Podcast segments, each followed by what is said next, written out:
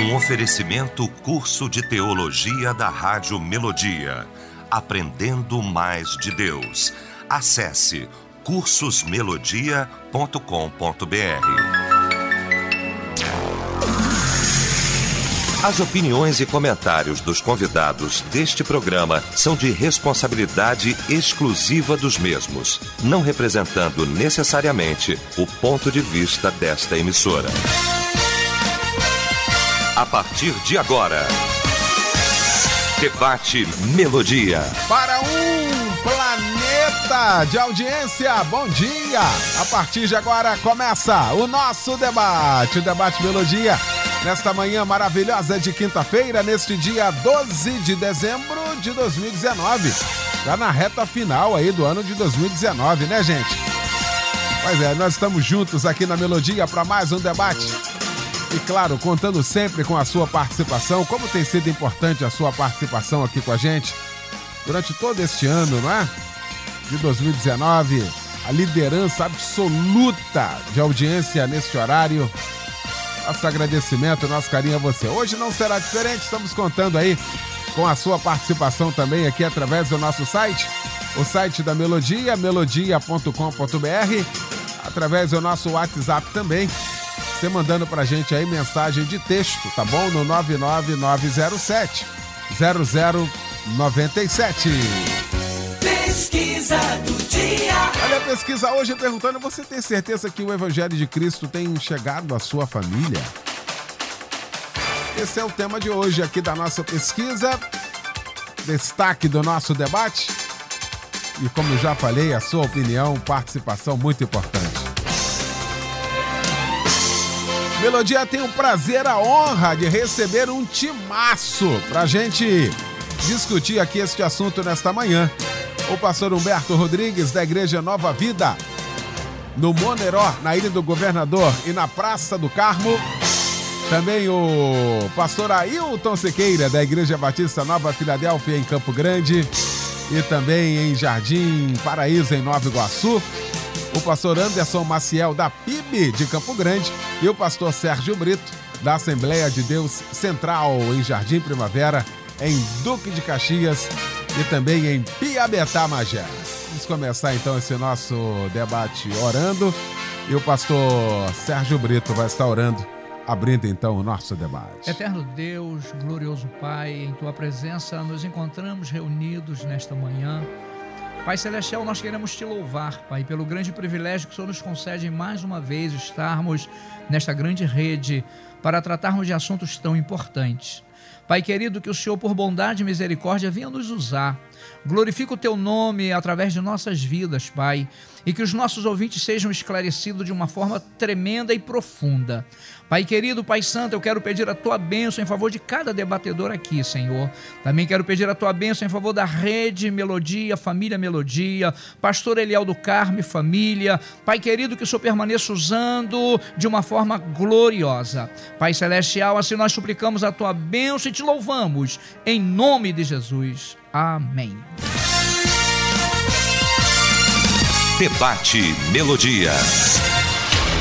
Pois é, nesta série de reflexões nesses tempos, nosso debate hoje vai tratar deste assunto.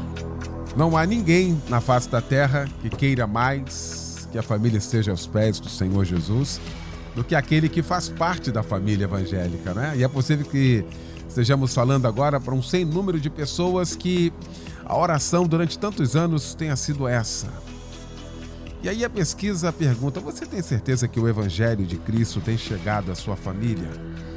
Mas também é verdade que essa pessoa que já faz parte da família de Deus seja o agente que vai conduzir exatamente toda a família a este caminho.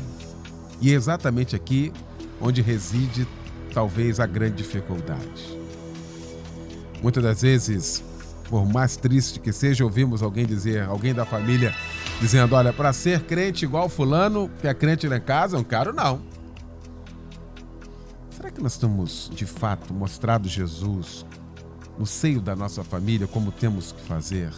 Será que temos brilhado a luz? Será que temos sido de fato sal? Será que temos feito a diferença no sentido bom da palavra.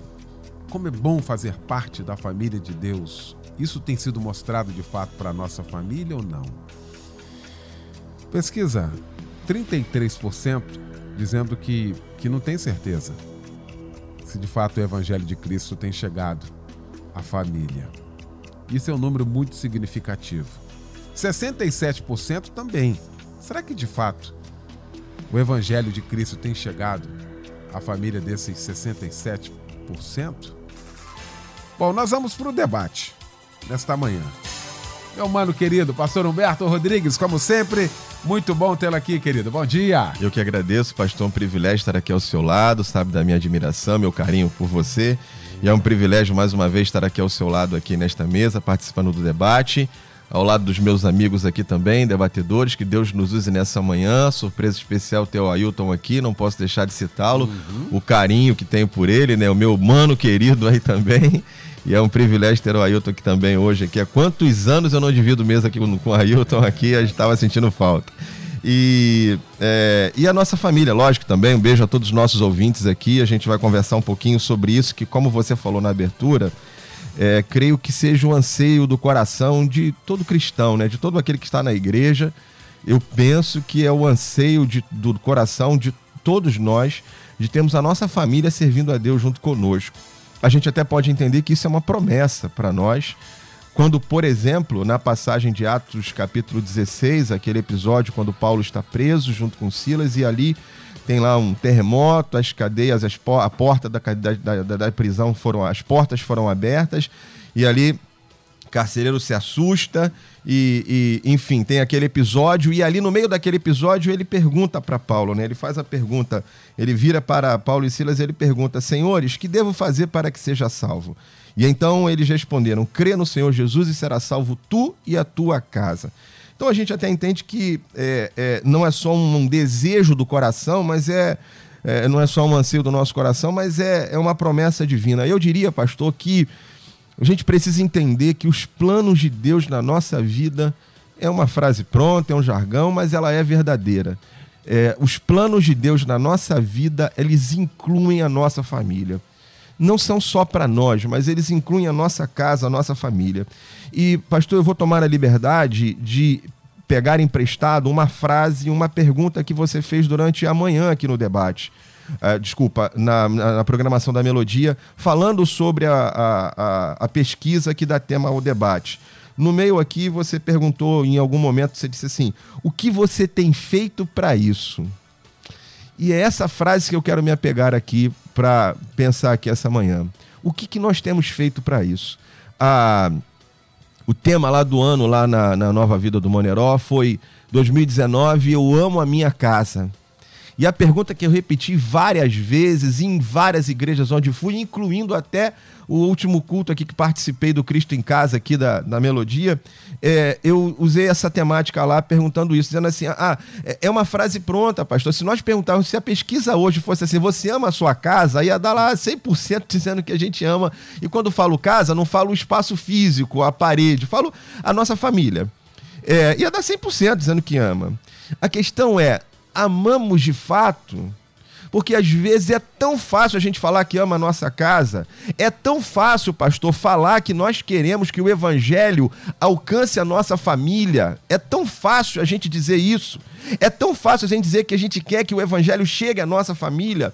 Mas a pergunta que, que, que faço para nossa meditação é: o que eu tenho feito para isso? Porque o que eu tenho assistido, pastor, é que em, em alguns momentos, para algumas pessoas, por causa de um ativismo religioso, tantas vezes citados em tantas manhãs aqui de debate, a pessoa abandona a casa que ela diz que ama e que ela quer que o evangelho chegue na casa dela, ela deixa a casa, o lar, a família, as responsabilidades que para mim são as responsabilidades número um da nossa vida, que é justamente dentro da nossa casa, porque é esse o nosso primeiro campo missionário para se dedicar às coisas da igreja, obra, aquilo que a gente chama como obra de Deus. E a título de fazer a obra de Deus, às vezes a gente deixa e perde a nossa, a, a, o nosso campo missionário mais valioso. Porque é ele até que desqualifica muitas vezes para o ministério. Porque o apóstolo Paulo vai dizer que quem não sabe cuidar da sua casa não serve para cuidar da igreja. Então, eu penso que a gente hoje precisa pensar de fato. Como disse, estou tomando emprestado a sua frase aqui durante a manhã que você falou. Porque a gente precisa pensar de fato. Eu lá, dizendo lá, é, eu amo a minha casa. A pergunta que a gente tem feito, amamos de verdade? Porque quem ama tem que fazer. A gente precisa sair desse lugar comum de falar de amor e viver o amor, o exemplo que Deus nos dá. Porque Deus não nos disse que nos ama. Deus provou o seu amor, e a Bíblia fala sobre isso, quando ele faz algo, ele entrega seu filho por nós. Então é um amor de atitude, de ação. E o que eu quero hoje pensar é, para que esse evangelho que a gente quer tanto, anseia tanto que chegue na nossa casa, qual é a ação que a gente tem tomado para isso? A gente tem vivido esse evangelho de verdade? Porque talvez a primeira ação seja essa. Seja nós olharmos de fato para dentro da nossa casa, para a nossa família. Entendermos que esse é o nosso primeiro campo missionário de trabalho dentro da nossa vida. Vamos aprender um pouco essa manhã. Maravilha. Pastor Anderson Maciel, meu querido pastor, muito bom também tê-lo aqui nesta manhã. Bom dia. Meu querido pastor Eliel do Carmo, bom dia, bom dia a esse planeta de audiência, alegria estar aqui, a gente poder partilhar de algo tão importante na nossa comunidade, né? Esse evangelho realmente tem chegado e é esses que responderam 67% convictamente sim. Eu fiquei me perguntando aqui, o que gera tanta convicção e tanta certeza? Se no meio de uma sociedade que a gente está vivenciando cada vez numa tenra idade, as crianças estão sendo levadas para as creches e os idosos estão sendo levados para os asilos. O que nos leva a tamanha convicção se no meio da nossa congregação nós percebemos tantos desviados. A gente vai hoje para um complexo penitenciário e 70% tem nomes bíblicos e são conhecedores da palavra. Às vezes a gente convictamente, ingenuamente, nós achamos que estamos realmente levando esse evangelho. Então, essa convicção, eu queria refletir com você que disse assim: não, eu tenho certeza. Aí eu perguntaria: por que canal você acha que pode afirmar isso? Porque você vê você e a sua família talvez envolvido com a igreja, com as coisas de Deus, mas e no lar, no dia a dia, vocês estão envolvidos com o Deus das coisas? Porque quando a vida devocional precede a vida eclesiástica, esse evangelho autêntico ele é genuíno. E é o que está faltando hoje dentro dos nossos lares. Nós estamos valorizando a igreja e não o dono da igreja. O relacionamento com o dono da igreja, com Cristo, que é o cabeça. E quando a gente entra numa família, a gente precisa ver que esse evangelho é um evangelho que Deus coloca a gente dentro desse lar para a gente ser luz do mundo e sal da terra. Pastor Humberto aqui, né, que me antecedeu, ele falou de Atos 16, 31 crê no Senhor Jesus, será salvo tu e a tua casa. O que a igreja está fazendo hoje? Solução micro-ondas. Clique. Eu creio. Deus salva. Mas não é isso que a Bíblia está dizendo. A Bíblia está dizendo: a partir do momento que você crê, o Espírito Santo vai habitar em você, aquele teu velho homem vai morrer. Você não precisa ficar falando, mas a sua maneira de viver vai transformar tudo ao seu redor. Você não é Espírito Santo para mudar ninguém, mas esse Espírito, a partir do momento que você crer, ele habita, ele transforma tudo que está ao seu redor. Eu tenho vontade de perguntar às famílias nessa manhã: você tem visto Deus na vida do seu pai, da sua mãe, dos seus filhos? Você tem visto essa teofania, manifestação poderosa de Deus dentro da sua casa? Talvez nós sejamos a geração que não tem tempo, a geração que não consegue cuidar, a geração que delega que confia que o pastor da juventude tem que cuidar, que lá no rol, né, no trabalho com as crianças vão instruir no caminho, mas a Bíblia chama-nos a uma responsabilidade. Eu tenho que amar a minha esposa como Cristo amou a igreja e se entregou por ela. Ela tem que se submeter como se submete ao Senhor. Eu, como pai, não posso provocar a ira e instruir no caminho. E como filho, eu devo honrar os meus pais. E isso é evangelho, isso é luz, isso é sal. É isso que vai trazer cura dentro das famílias nos dias de hoje. E está faltando isso, sabe por quê? Isso deveria ser comum. Mas a carta de Pedro no capítulo 3, né, ele vem dizendo assim: vivam a vida comum do lar. E isso se transformou em coisa incomum. O que era para ser comum virou incomum. Nós estamos com a família de ponta cabeça. Esse evangelho está invertido dentro de prioridades, conceitos e valores. E para você ter essa convicção, resgate, viva isso, que é o Espírito que vai fazer toda a obra no seio da sua família. Tá aí.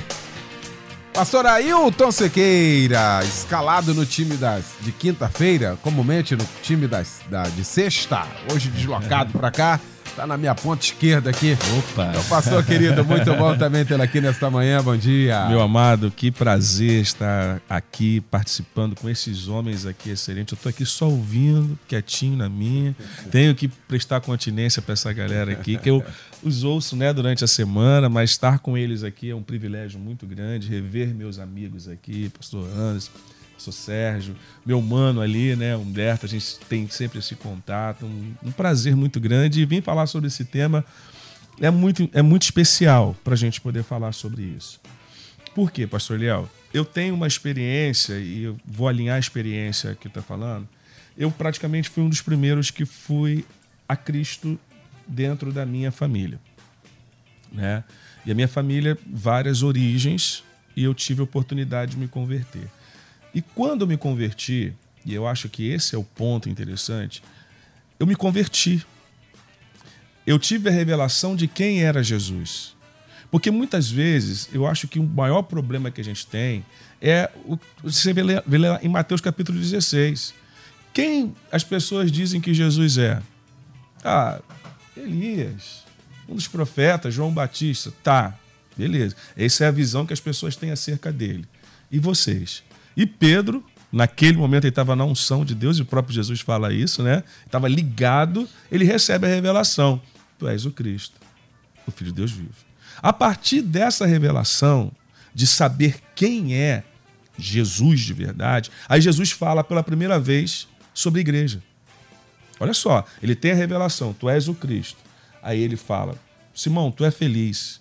Não foi carne e sangue que te revelou, foi meu Pai. Aí ele fala: Tu é Pedro, e sobre essa pedra eu vou edificar a igreja e as portas. É, é a primeira vez que entra a palavra eclésia. Ela entra ali, depois da revelação de quem Jesus era. Isso mostra o quê? Que a igreja só pode ser edificada depois da revelação de quem é Jesus. E quem é a igreja? Foi o que foi falado aqui. Somos nós. Igreja não é prédio, igreja são pessoas. Hoje nós somos igreja. E aí, quando eu tenho a revelação de quem é Jesus, e quando eu sei, porque quando você tem a revelação de quem é Jesus, você vai entender qual é a sua missão, a sua visão e o seu propósito. Todo crente tem que saber disso. Qual é a minha missão como crente? Qual é a visão do reino que traz para mim? E quais são os valores que eu preciso agregar à minha vida para que esse evangelho venha realmente fluir? E aí tudo parte do micro para o macro. Eu acho que hoje as pessoas estão olhando para o macro esquecendo do micro. O que é o micro? É de casa. E aí, quando eu entendi logo isso, pastor Léo, sabe o que aconteceu? Pela misericórdia de Deus, eu, eu falo isso. Esse entendimento do evangelho me fez pregar. Os meus avós, ambos se converteram, estão com Cristo e eu tive a oportunidade de ganhá-los. Preguei para meus tios, preguei para um monte. De... E hoje eu posso dizer que mais de 90% de toda a minha parentela está servindo a Cristo Jesus. E Deus me deu o privilégio de eu começar. Não me julgo melhor do que ninguém, mas por que então eu atribuo ao entendimento do que realmente é quem é Cristo, o que, que é a palavra e como qual é a nossa responsabilidade dentro disso que nós assumimos com Jesus.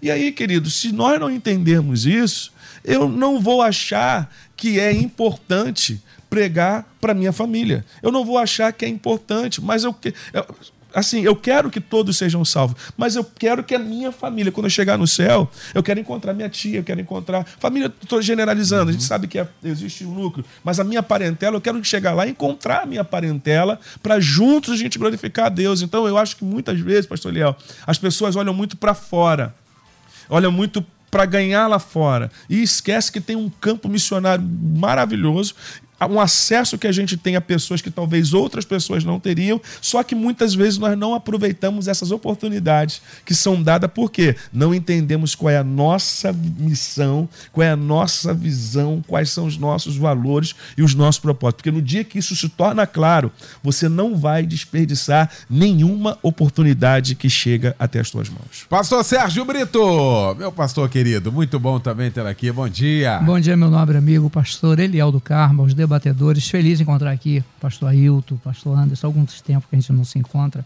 Eu estava aqui, pastor Eliel, rindo, ouvindo ele aqui, rindo que o senhor falou no início que tem um timaço. E depois ele foi escalado da ponta, a sua ponta esquerda. E entre esse timaço, o Sérgio Brito é o Gandula. E eu fiquei rindo disso. Tem que ouvir isso, né? Legal. Ponta de lança do time, né? Humilde, né? Humilde. Humilde. Glória a Deus. Pastor Eliel, eu estou aqui analisando e eu tive um momento muito triste nessa história de evangelizar a família. Porque eu venho de uma família evangélica, eu nasci no berço evangélico. Me batizei com os 12 anos. E quando eu tinha 13 anos, meu pai se desviou do evangelho. Eu sou o filho mais velho. E quando um pai se desvia, a tendência dos filhos é ir atrás. Eu fui atrás, eu me desviei. Depois eu trouxe um problemão para minha família. Por quê? Porque eu fui para Macumba e fui ser o grande centro. E levei toda a minha família para Macumba. Meu pai botou roupa, minha mãe botou roupa, e eu era Ogã e ele ficava lá se manifestando. Que, que problema, pastor Anderson? Mas Deus teve misericórdia de mim. Porque aos 17 anos e meio, eu falo com lágrimas, Deus me trouxe de volta na Assembleia de Deus de Jurumenha, hoje pastor Kleber Moura. E quando Deus me trouxe de volta, Deus me levou lá na Macumba, em Engenho Pequeno, para restaurar a minha família. E para a glória do Senhor, eu não só restaurei meu pai, minha mãe, meus irmãos, mas o dono do centro, que era meu tio, a mãe, que era a esposa dele, mãe pequena, e os filhos, Deus me usou para trazer tudo de volta. E aquele centro foi fechado para a glória de Deus. O maior desejo de uma pessoa evangélica é ver a sua família salva. E eu me lembro da história de Lázaro e do rico. Eu tenho que fazer isso hoje, não é depois que, que morrer, não. Porque na história de Lázaro rico, quando chega lá, ele diz o quê? O rico diz assim: Pai Abraão, manda que vá falar com meus irmãos. Eu tenho cinco irmãos, eu não quero que eles venham para cá, porque esse lugar aqui é muito ruim. Pai Abraão, representando Deus, disse assim: lá eles têm Moisés e os profetas, ou seja, os escritos de Moisés e dos profetas. Se tem alguém responsável para levar a família ao conhecimento do Evangelho, somos nós que somos evangélicos. Mas o Senhor, como sempre, o Senhor logo no início foi muito claro. Às vezes, nós mesmo da família impedimos a salvação de nossa família com o nosso procedimento. E aí, dentro desse assunto, você tem certeza que o Evangelho de Cristo chegou à sua família? 67% diz que sim. Aí eu faço uma outra pergunta. E você tem certeza que o Evangelho de Cristo permanece na sua família? O Evangelho chegar é uma coisa, permanecer é outra. A maior tristeza para um pai e uma mãe é ver um filho desviado. A maior tristeza para alguém da família é ver um membro da sua família desviado, alguém que conheceu o Evangelho. E o pior, Ganhar uma alma para Cristo é muito difícil, mas ganhar um desviado é muito mais difícil, muito mais complicado. Então, o que eu preciso fazer com a minha família é ter um procedimento digno, correto, para quê? Para não impedir a minha família se desviar. Porque se eu for o causador do desvio dessa família, eu vou ter problema gravíssimo. Então, hoje, uma das maiores dificuldades exatamente do evangelho na família é o procedimento. Porque hoje, dentro de casa, é, é, dentro da igreja, procede como um cristão.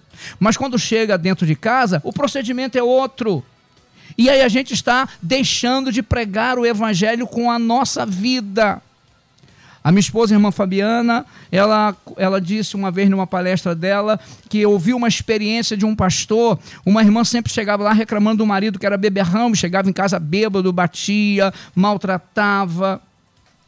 E o pastor já estava cansado de ouvir. E eu estou orando pela senhora, eu estou orando. Quando foi um dia que ela chega, ela, ele disse assim: irmã, eu vou te dar um conselho.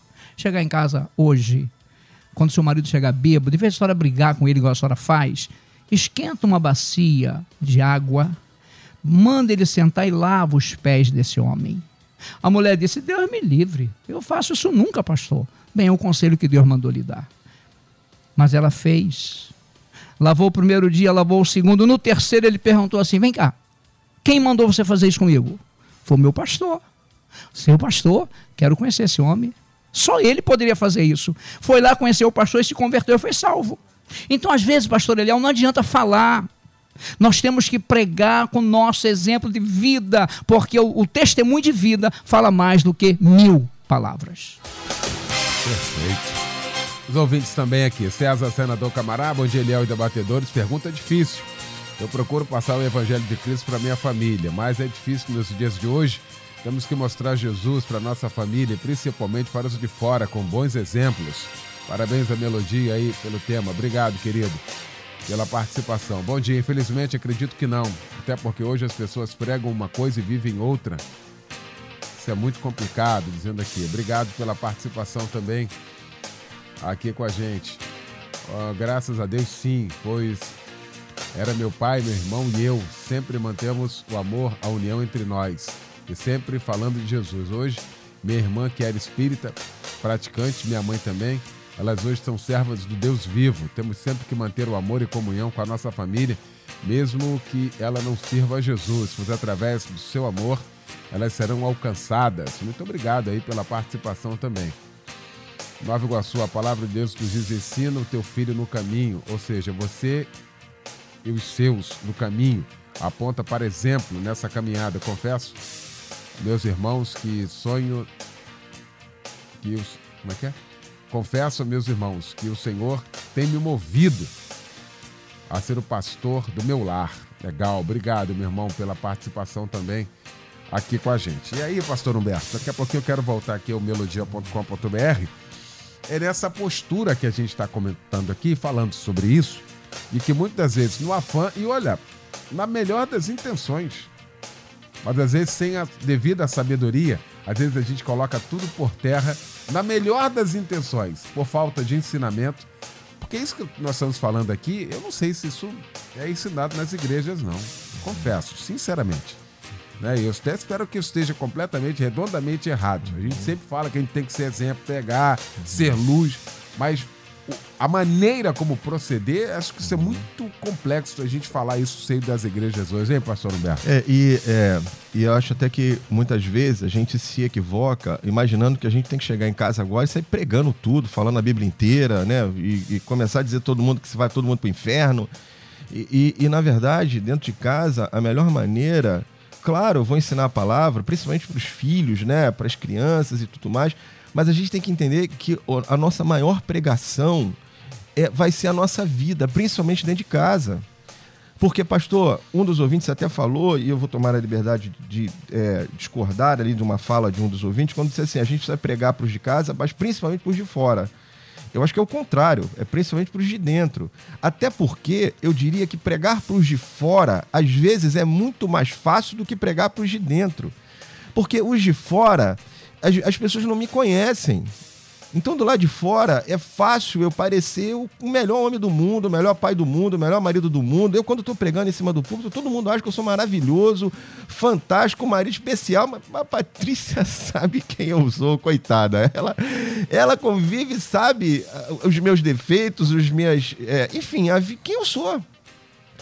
É, pastor, uma das coisas que. É, é, tem coisa na vida, tem uma propaganda que fala que tem coisa que não tem preço, né? E tem coisa que não tem preço.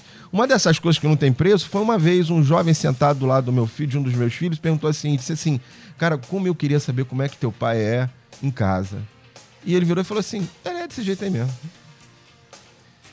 Pastor, isso, isso para mim é, é maravilhoso. Porque o filho sabe quem eu sou. Ele me conhece. E, e é isso que às vezes dificulta tanto. Um de nós aqui, eu acho que o pastor Anderson comentou, sobre a mudança que a gente precisa ter. O evangelho precisa nos transformar.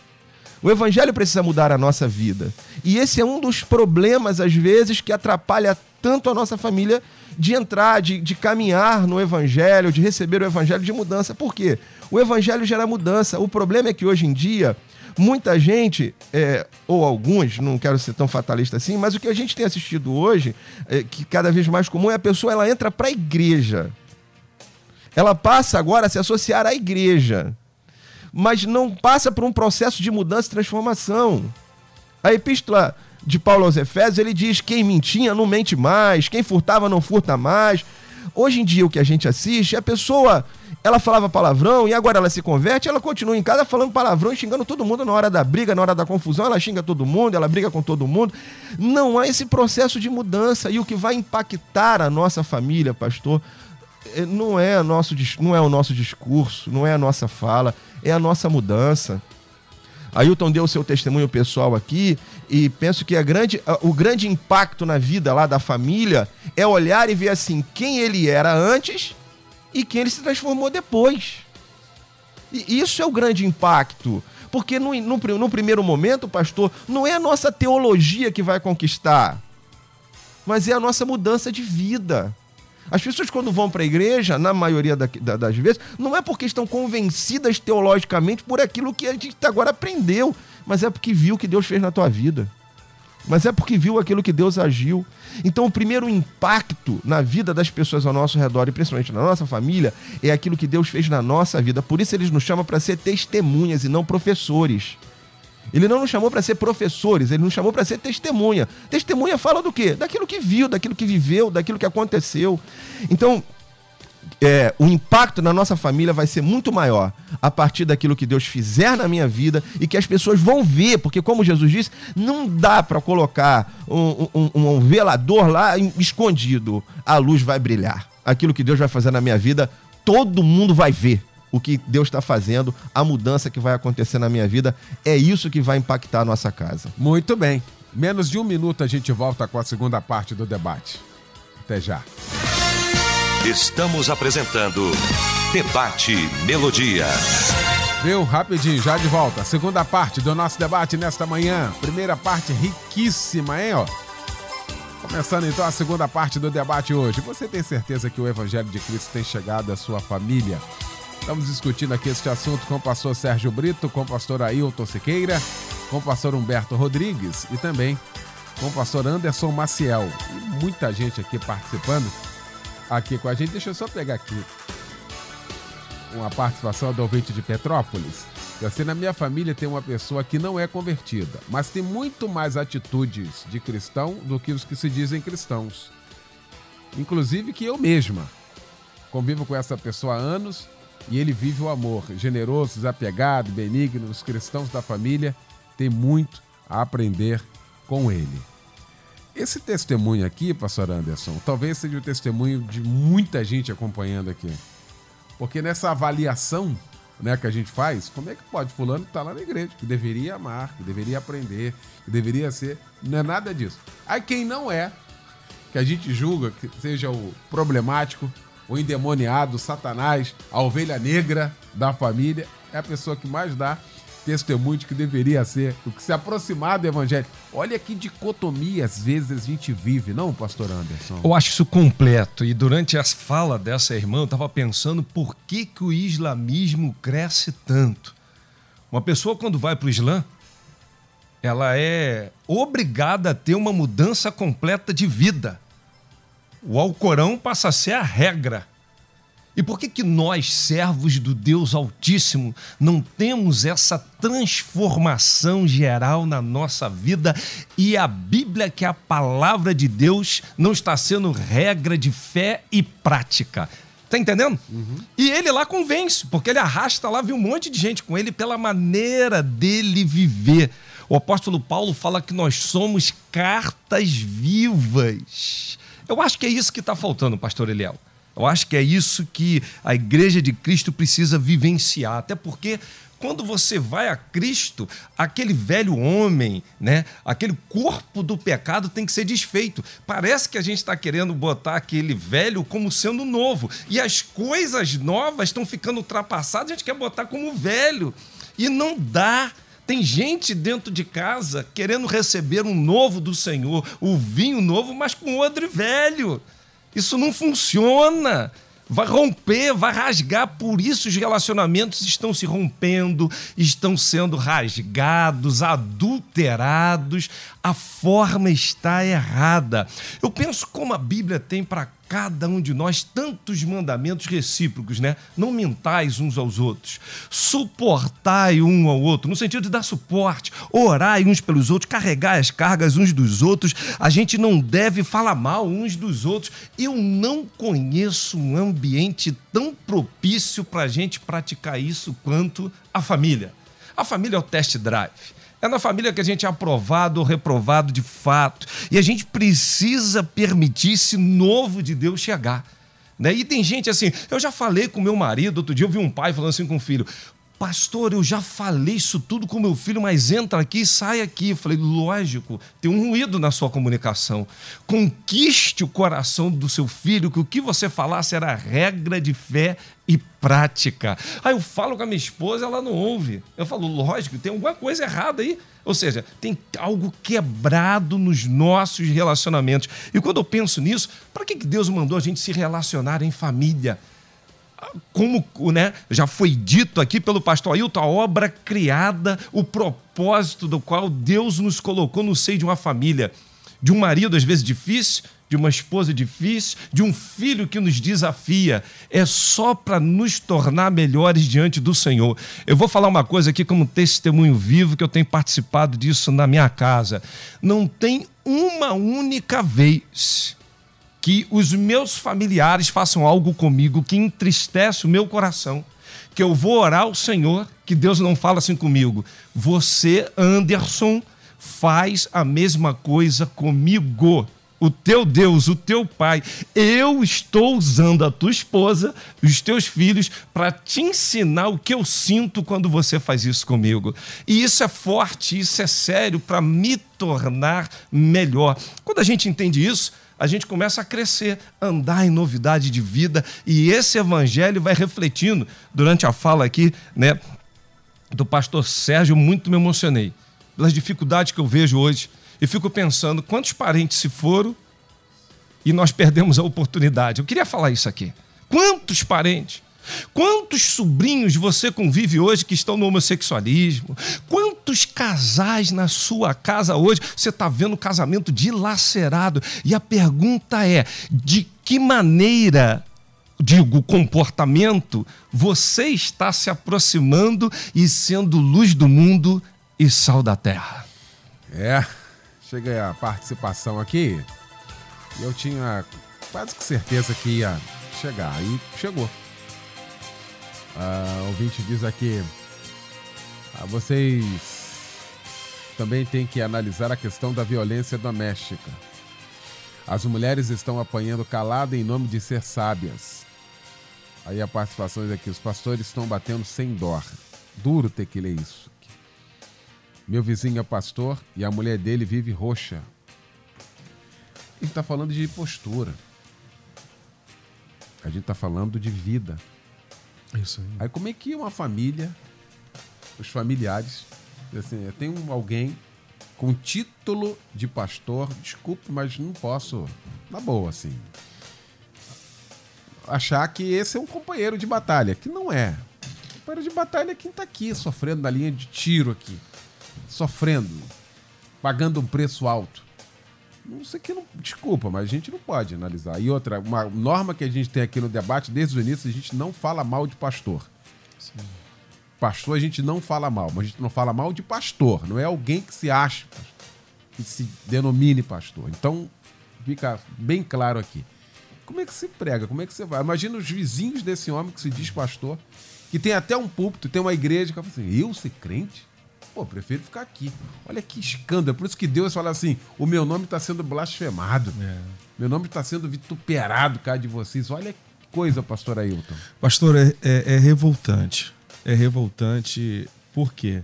É, com todo respeito e tentando moderar minha indignação, esse camarada tem que ser preso.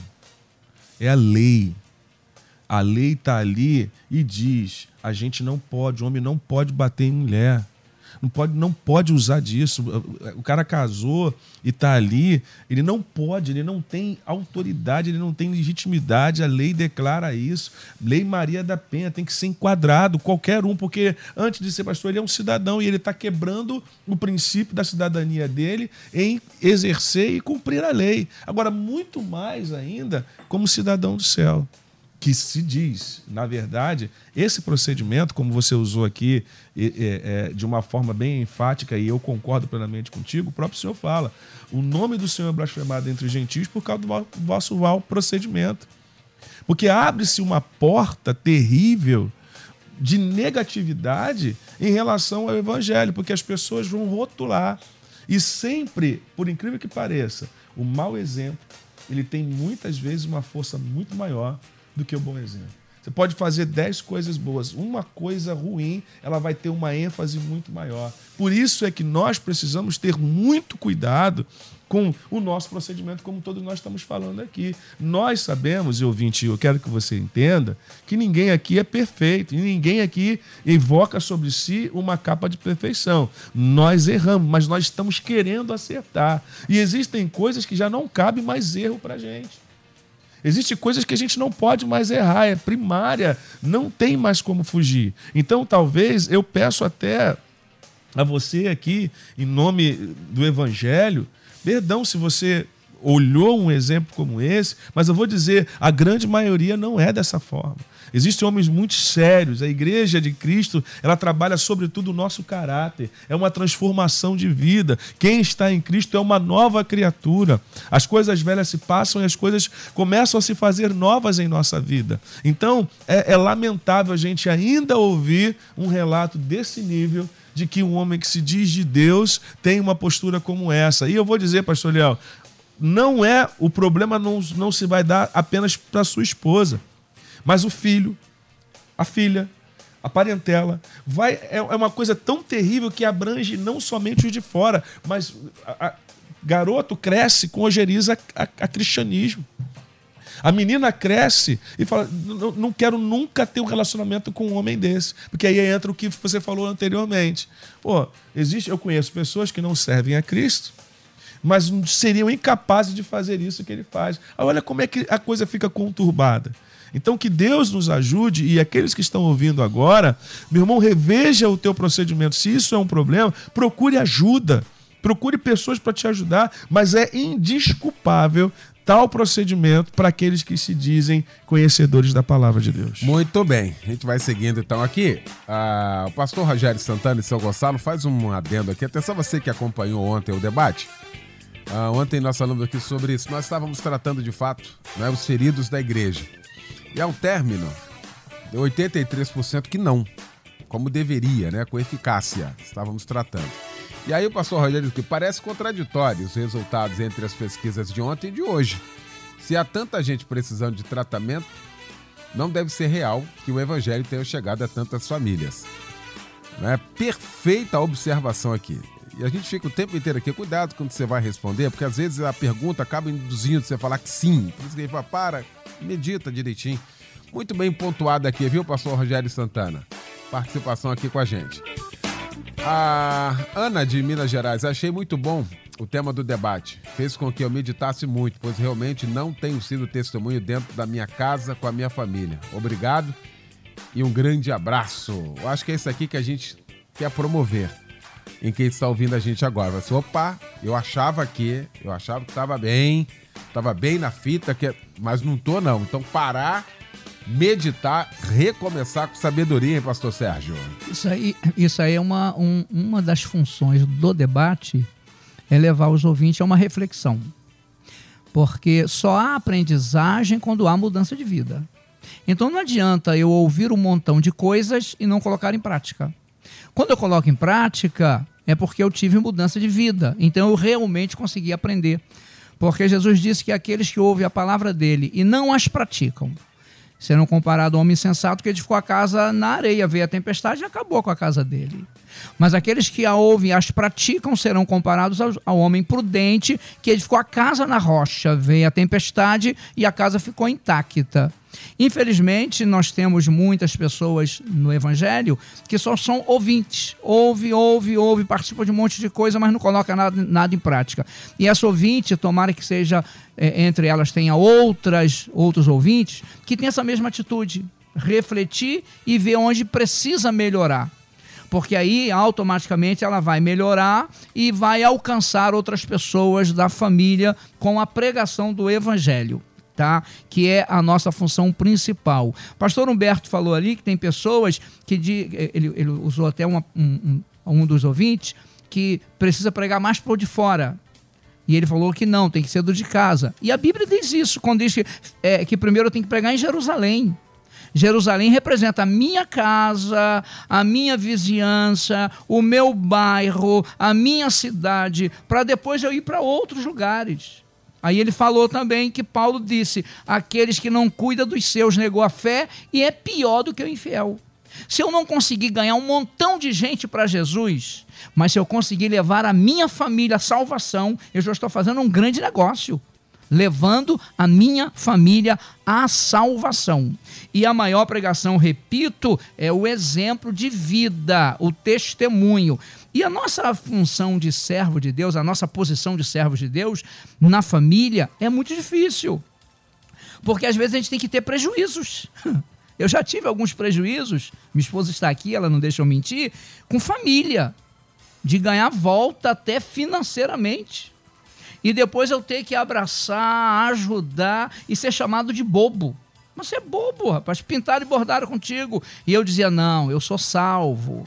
E depois eu ganhei essa família de volta. Então, às vezes, pastor Eliel, o grande problema é que a pessoa não quer perder. Ele quer ter razão e lutar por aquilo. E às vezes o perder é lucro. Paulo diz isso. Então, se você teve algum problema com a sua família e você às vezes quer pagar com a mesma moeda, não faça isso não. Porque você vai ter prejuízos, talvez prejuízos até grandes aqui, mas diante do reino de Deus você vai lucrar muita coisa, porque diz a Bíblia que mais vale uma alma salva do que o mundo todo perdido. Por exemplo, a gente gosta de milagres, né? O crente gosta de ver, por exemplo, Deus curar. É muito bom ver um cego enxergar, um paralítico andar, um morto ressuscitar. Que delícia! Mas quando acontece isso, pastor Eliel, não existe festa no céu. Mas quando um pecador se converte, promove uma grande festa no céu. Então, nós, famílias, vamos promover festa no céu, levando a nossa família ao Evangelho de Jesus Cristo. Ouvinte da Bahia, olha aí, de Luiz Eduardo Magalhães. Alô, José Olívio, aquele abraço, dizendo a paz do Senhor em primeiro lugar. Quero parabenizar esta rádio que tanto abençoa nossas vidas. Seu Evangelho tem chegado a toda a minha família. Glória a Deus. Um abraço a todos. Obrigado para você também, queridão. Darley também diz aqui: Sou recém-convertido, dois anos, estudante de teologia. Eu mesmo nunca pensei em ser evangélico, mas graças a Deus hoje sou. Aos poucos tenho levado minha mãe e meu filho de 21 anos à igreja, mas devido ao desserviço do evangelho midiático, da teologia da prosperidade, tem sido bem difícil desconstruir a ideia de um Deus de troca, mas tenho tentado mostrar que existem igrejas fundamentadas no evangelho, no amor genuíno. Deus abençoe. Obrigado, Darley, pela sua participação aqui com a gente, meu irmão. Otobentes aqui de Itaboraí. O evangelho hoje em dia não está sendo pregado. Eu sou prova disso. A minha família, todos são cristãos, mas eles não têm amor ao próximo. Eu sou evangélica, mas estou afastada por causa disso. E eles me ignoram. Isso aqui, eu vou preservar seu nome aqui para a gente seguir. Valeu só essa questão da experiência aqui. E o que também tem que ficar bem claro aqui, né, pastor Humberto? Já nesse final de debate, é que a despeito de tudo isso que nós estamos falando aqui, se você tem a oportunidade de conhecer o evangelho, não fique esperando ninguém, tal qual essa ouvinte aqui. Isso aqui seja o um uhum. exemplo, talvez seja o um exemplo de muitas pessoas aqui. Ah, eu tô uhum. muito chateada fora por causa de fulano. Não, você uhum. também é responsável de manter o evangelho de Cristo e ser bênção para outras pessoas, não, pastor Humberto? Que comece em nós, então, né, pastor? A gente tem o exemplo aqui citado eh, de forma diferente, mas dois exemplos aqui citados pelo pastor Sérgio Brito e pelo pastor Ailton disso. O pastor Ailton falou aqui que foi o primeiro ali da família e atrás dele um monte vieram. É, que assim seja, então, né? Que, que, que comece em mim, que seja a partir de mim. É, essa, esse processo de transformação. Nós precisamos ser esses agentes de mudança. Eu penso que o que, o que explica a contradição apontada por um dos nossos ouvintes aí, o pastor, entre o resultado de ontem e o resultado de hoje é exatamente essa coisa da gente estar falando de pessoas, às vezes, elas apenas entram para a igreja, mas não passa por esse processo de transformação. E quando a gente entra para a igreja, a gente começa a olhar para as pessoas ao nosso redor, a gente vai se decepcionar, porque nós, nós nos decepcionamos com pessoas. É, isso é o mais natural do mundo. O que a gente precisa, então, é entender isso, pastor, é ser esse agente de mudança. Eu me lembrei aqui de uma história que eu ouvi, pastor, do doutor Orlando Krieger, que fez debate aqui com a gente. Sim. É, e ele, me, ele contou uma história aqui, pastor. Eu não lembro do resto que ele falou, mas dessa história eu jamais me esqueci. E acho que jamais vou me esquecer. E tenho repetido essa história quando tenho oportunidade por onde vou. Ele contou sobre o João. E ele contou que tinha um ateu, um jovem ateu, e que todo domingo de manhã ia para a igreja. Todo domingo de manhã ele ia para a igreja. Era um jovem ateu que todo domingo de manhã ia para a igreja. Num domingo no almoço, o pai desse jovem ateu perguntou assim: Cara, me explica uma coisa. Cara, tu é ateu convicto. O que, que tu tá fazendo na igreja todo domingo de manhã? E ele respondeu pro pai dele assim: Pai, o João vai na igreja para encontrar com Deus. E eu vou na igreja para encontrar com João. Pastor, eu quero ser o João. Ele contou essa história e eu não me esqueci mais. Porque tem gente, pastor, que ao invés de aproximar, afasta. Infelizmente. Mas tem gente que aproxima. Essa história conta de alguém que levava, era, era, era uma pessoa tão, tão transformada por Deus, tinha tanta graça de Deus sobre ela, que até ateu ia para a igreja por conta da vida, da atitude que ele via no João que a gente seja esse João, sabe? Que comece na gente então. Já que tem tanta gente afastando, então que eu possa ser esse instrumento para aproximar as pessoas, para que as pessoas possam se aproximar de Deus. Não sou eu que faço a obra de conversão, é o Espírito Santo que faz. Meu papel é fazer o que a samaritana fez, é sair pela cidade, pela vizinhança e dizer assim: encontrei o Salvador e levar para Jesus, porque quem faz a obra é Ele, é o Espírito Santo. Que sejamos então os Joões dessa época, o João dessa época, que aproxima e não que afasta. Tá aí. Estamos fechando esse nosso debate. Aliás, debate de reflexão, sobretudo nessa época, não é? A reta final de mais um ano, época de balanço. De todos nós, em todas as áreas. Está aqui uma área, uma área pedida por Jesus. Ide pregar o evangelho a toda criatura. Isso é um id, isso é uma missão dada por ele. Será que desempenhamos bem isso esse ano? A começar por Jerusalém. Fica então aí. Quero agradecer essa mesa que se formou para a gente discutir aqui este assunto. Nesta manhã, quero agradecer meu querido pastor Anderson Maciel, da PIB de Campo Grande, na rua Ferreira Borges, número 54, em Campo Grande. Depois de tudo isso, pastor Anderson, que discutimos aqui nesta manhã, o que fica para nós hein, de reflexão, amigo? Bom, para mim o que fica é que a tua família é teu maior patrimônio. Priorize isso aí. Priorize isso. Você não vai poder levar títulos, rótulos para o céu, você não vai poder levar seu carro, você não vai poder levar sequer suas vestes.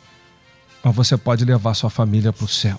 E nesse momento agora de fim de ano, tem muita gente valorizando uma mesa farta, troca de presentes, amigo oculto.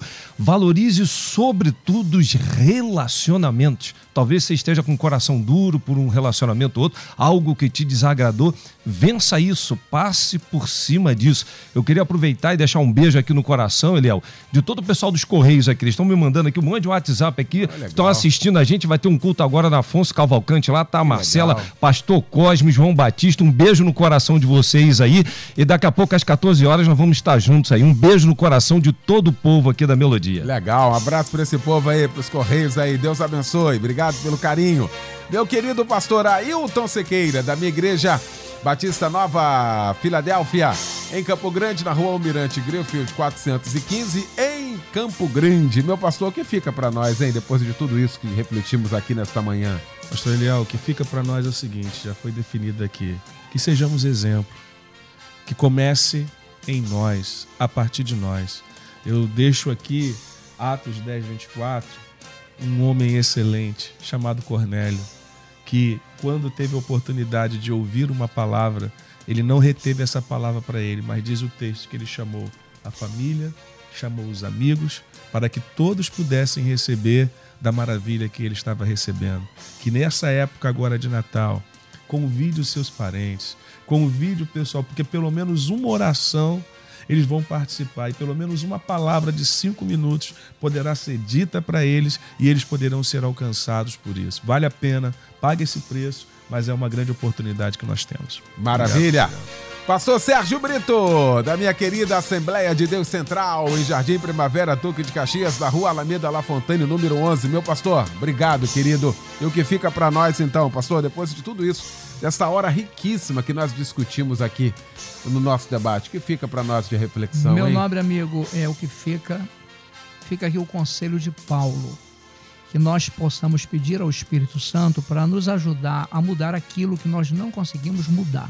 Porque tem coisas que só Deus vai conseguir trabalhar em nós. Para que venhamos seguir o exemplo de Paulo, que Paulo disse assim: sede meus imitadores, como eu sou de Cristo. Que eu possa dizer para os meus filhos, sede meus imitadores. Que eu possa dizer para os membros de minha família, sede os meus imitadores, assim como eu sou de Cristo. Se conseguirmos isso, faremos uma grande proeza. E muito obrigado por estar aqui. Maravilha, irmã Fabiana, obrigado mais uma vez pela presença aqui com a gente, querida. Sempre muito bom tê-la aqui com a gente, tá? Pastor Humberto Rodrigues, pastor da Igreja Nova Vida, na Praça do Carmo, na Rua Maria do Carmo, 129. Meu pastor querido, o que fica para nós então, depois de tudo isso que discutimos, hein? Bom, fica para nós, eu vou deixar aqui também o texto de Marcos, capítulo 5, verso 19, quando aquele demoniado Gerazeno, ele é transformado de forma tão incrível por Jesus, e ele quer seguir com Jesus, ele diz, eu, eu vou, com, vou com o Senhor, e aí então no verso 19, Jesus assim, é, Jesus porém não lhe permitiu, mas ordenou-lhe, vai para a tua casa, para os teus, anuncia-lhes tudo o que o Senhor te fez, e como teve compaixão de ti. Jesus deixou para ele a missão dele, sua primeira missão, depois de uma obra tão incrível, com um testemunho tão poderoso que ele teria para impactar tanta gente. Jesus disse: tua primeira missão é cuidar da tua casa. Vai lá e conta para eles, até porque o impacto que ia fazer na família dele seria maravilhoso. Então, que assim a gente entenda que o nosso nossa missão é terminar o debate é voltar para nossa casa e cuidar dos nossos. Eu quero deixar esse convite aí pro pessoal lá da Praça do Carmo, pastor. Me permita, Vai. porque domingo você vai estar lá com a gente Amém. e eu não quero perder essa oportunidade de convidar o pessoal lá da Praça do Carmo. O pessoal tá ansioso para te receber legal, lá, lhe bom, conhecer. também. E vai ser um domingo de gratidão, que a gente vai estar lá para reconhecer o quanto Deus é bom. E vai ser um privilégio ter você lá. Um beijo no coração de toda a nossa família Melodia. Obrigado, um abraço. Maravilha, outro meu pastor querido. Valeu, gente. Luciane Severo, obrigado, hein? Valeu. A Débora Lira vem aí para comandar o Tarde Maior. A partir de agora, logo mais às 10 da noite, tem o nosso Cristo em Casa, um grande culto, pregando o pastor Paulo Cozendei. Tudo de bom, boa quinta, boa tarde. Tá na hora da gente começar. A partir de agora. Então vamos nessa. Amanhã você ouve mais um Debate Melodia.